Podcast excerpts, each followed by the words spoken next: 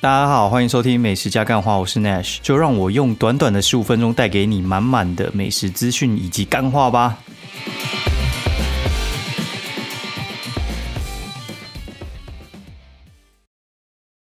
大家好，欢迎收听《美食加干话》第二季的第二十四集，我是 Nash 哦。我们已经这一个 NG 第三次了，他妈的，就是 好，等下再跟大家讲，因为有一个很有趣的东西。好，那这一集的话是二十四集，那我先我们现在 Q&A 一下好了，就是这个我觉得一定要回答一下。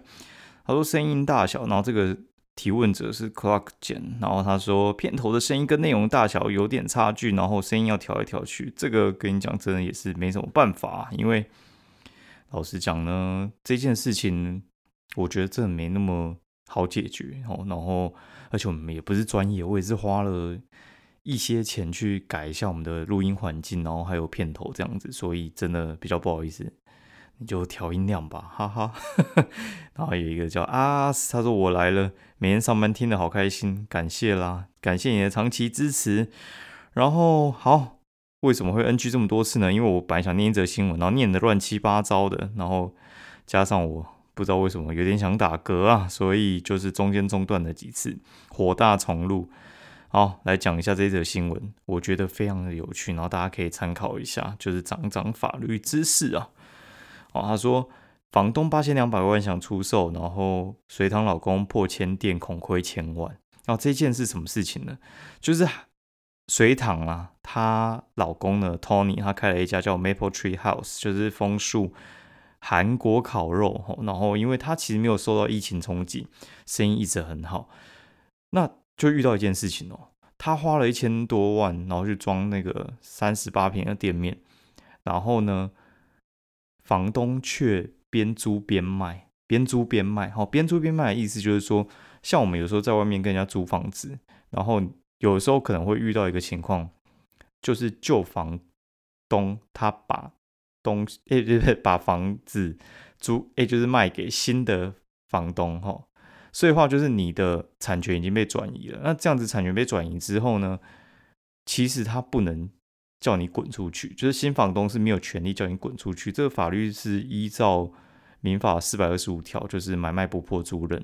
买卖不破租赁，它的那个原则就是说，像如果说这样子一卖掉就要把你赶出去，那如果说，呃，这样子就会破坏到就是像租赁人的那个租赁权，所以的话就造成有点那种人格权的侵害。所以呢，它其实就是要保证。你这种租者哦，他有租的权利，那保障多久？五年哦，所以你可以租五年哦。那五年之内他不能赶你走，但是他这一个其实有一个很大的哦漏洞，就是他的门牌号码是切成六个门牌号码，所以他那个三十八平的店面，它其实是是有呃六个呃，算是你可以卖给六个房东啊。那六个房东的话，今天的确是。有办法，就是呃，他们其中有人如果一个不想要续租的话，他其实可以主张说他要赔偿，就是他赔偿的话，他们好像是说就是赔呃六个月的租金哦，每个月租金是十万，所以他们可能就是赔六十万，但是装潢就已经花了千万，这样子可能不太划算。对，那这个东西的话，其实我觉得我这样说哈，就是。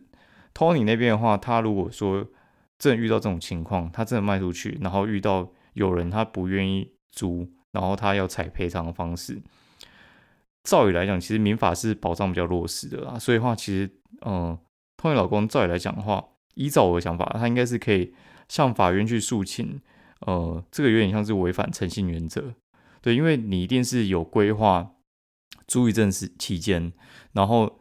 你损失的那那种利益明显大过，就是房东他用原本租金就是赔偿哦，对，所以基本上其实法院应该还是会判 Tony 那边会胜诉，不过走法律流程就是一个很麻烦的事情，对，就是这个其实是违反诚信原则，就是哎你这样子随便就卖掉，然后其中一个不同意，干人家的千万就报销了，你不会觉得就很夸张吗？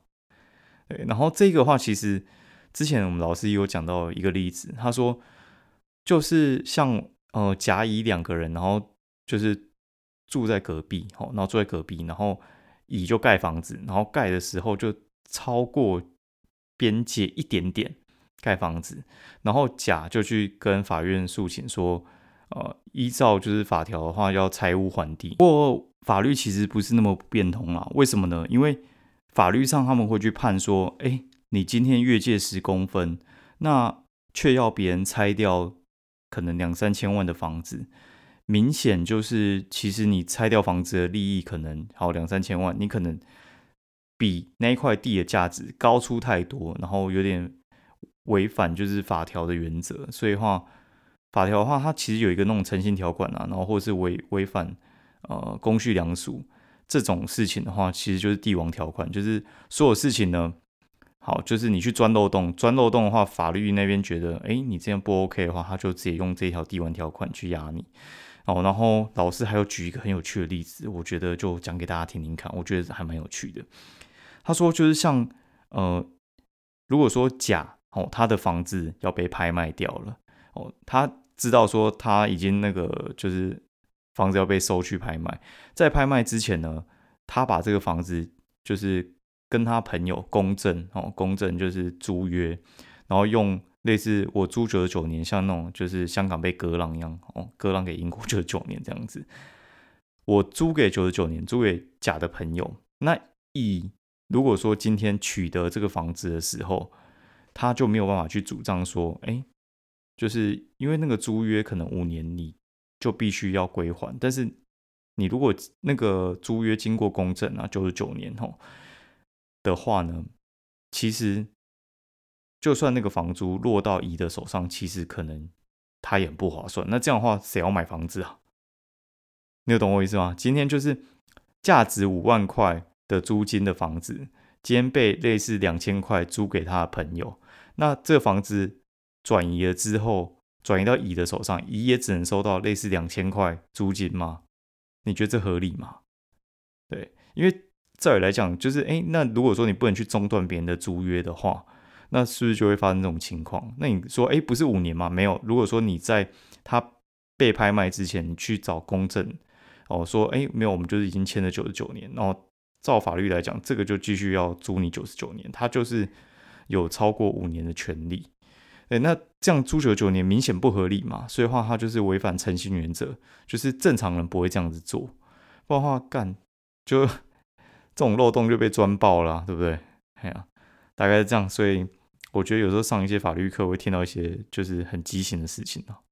好，然后这个好像还是真的有这种例子存在，然后被被判的就是违反诚信原则，屌不屌？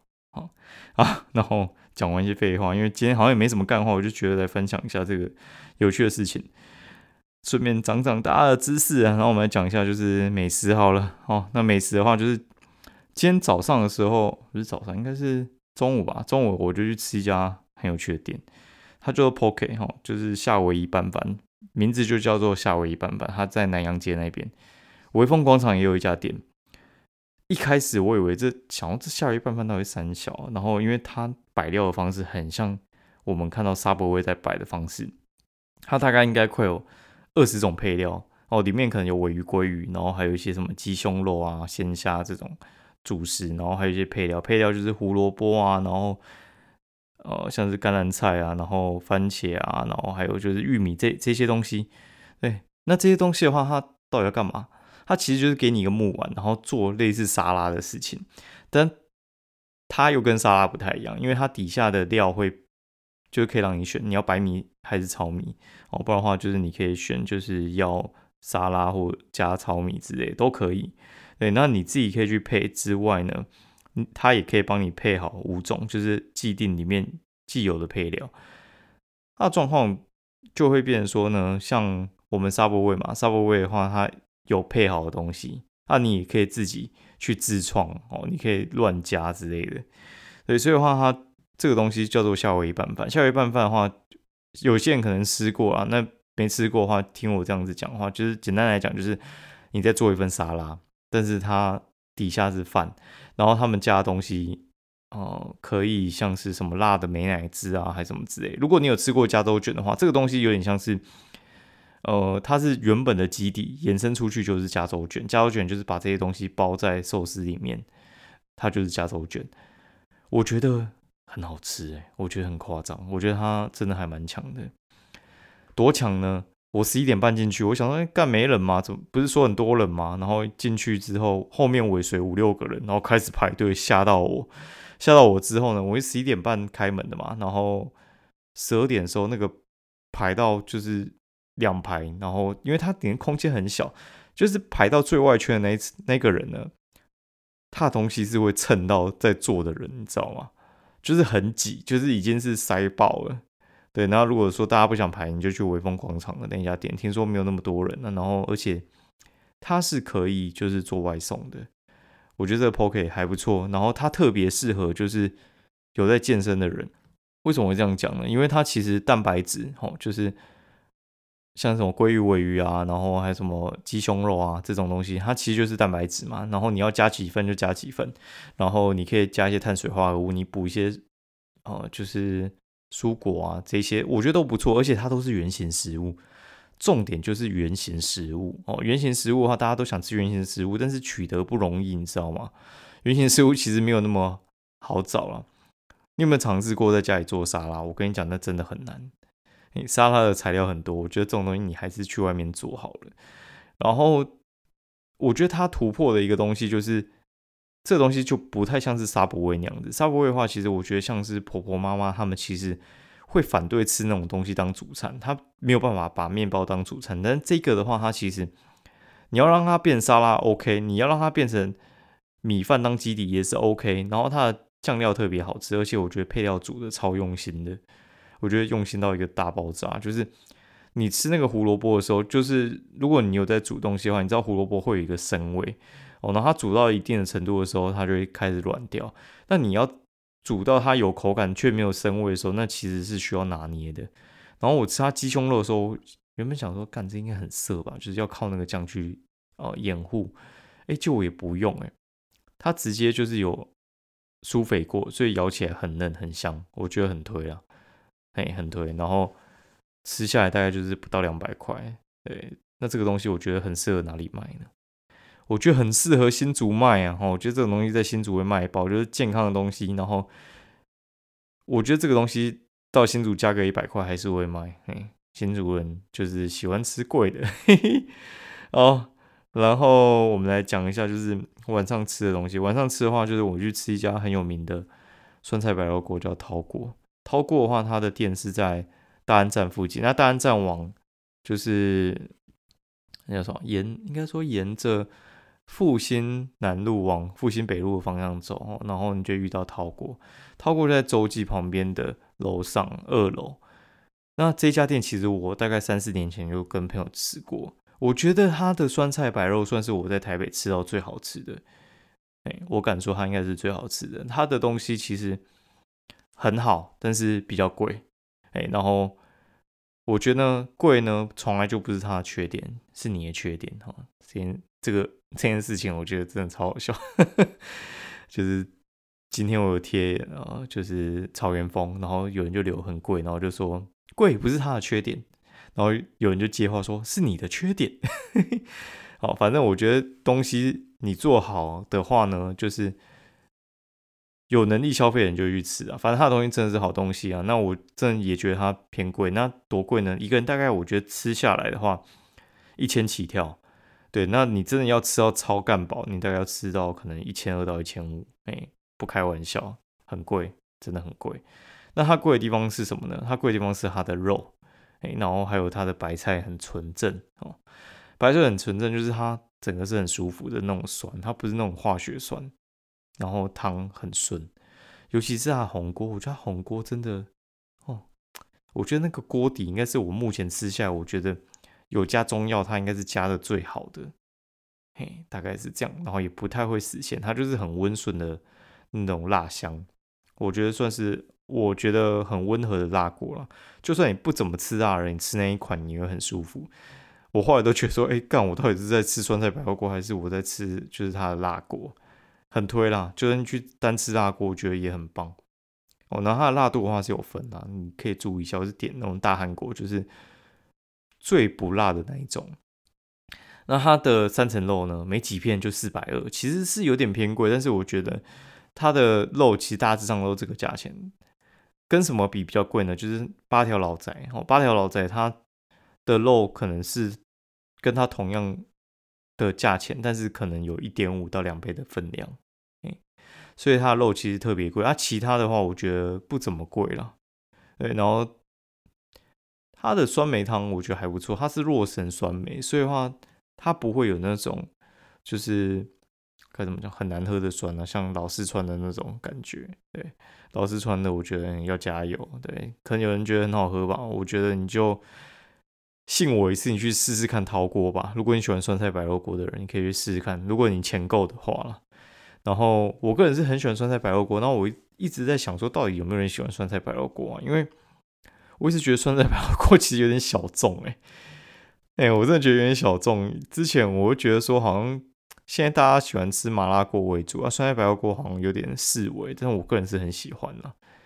好，今天节目就到这样，然后我顺便讲一下，就是我五六会回高雄，所以话明天是确定是不会录，诶，不是不是明天，星期五是确定不会录，嘿，然后所以大家呢就是应该也还好，因为我星期五录的是星期六才听得到嘛，所以话应该就是六日会没有什么新节目可以听，反正呢。好像就这样吧，哦，大家就佛性听。喜欢我的节目的话，就欢迎就是一样五星鼓励，让我们节目让更多人看到。然后也欢迎推荐你朋友。那想要 Q&A 的话，也欢迎就是留言给我喽。那我会再继续介绍给你们好吃的东西喽。拜拜。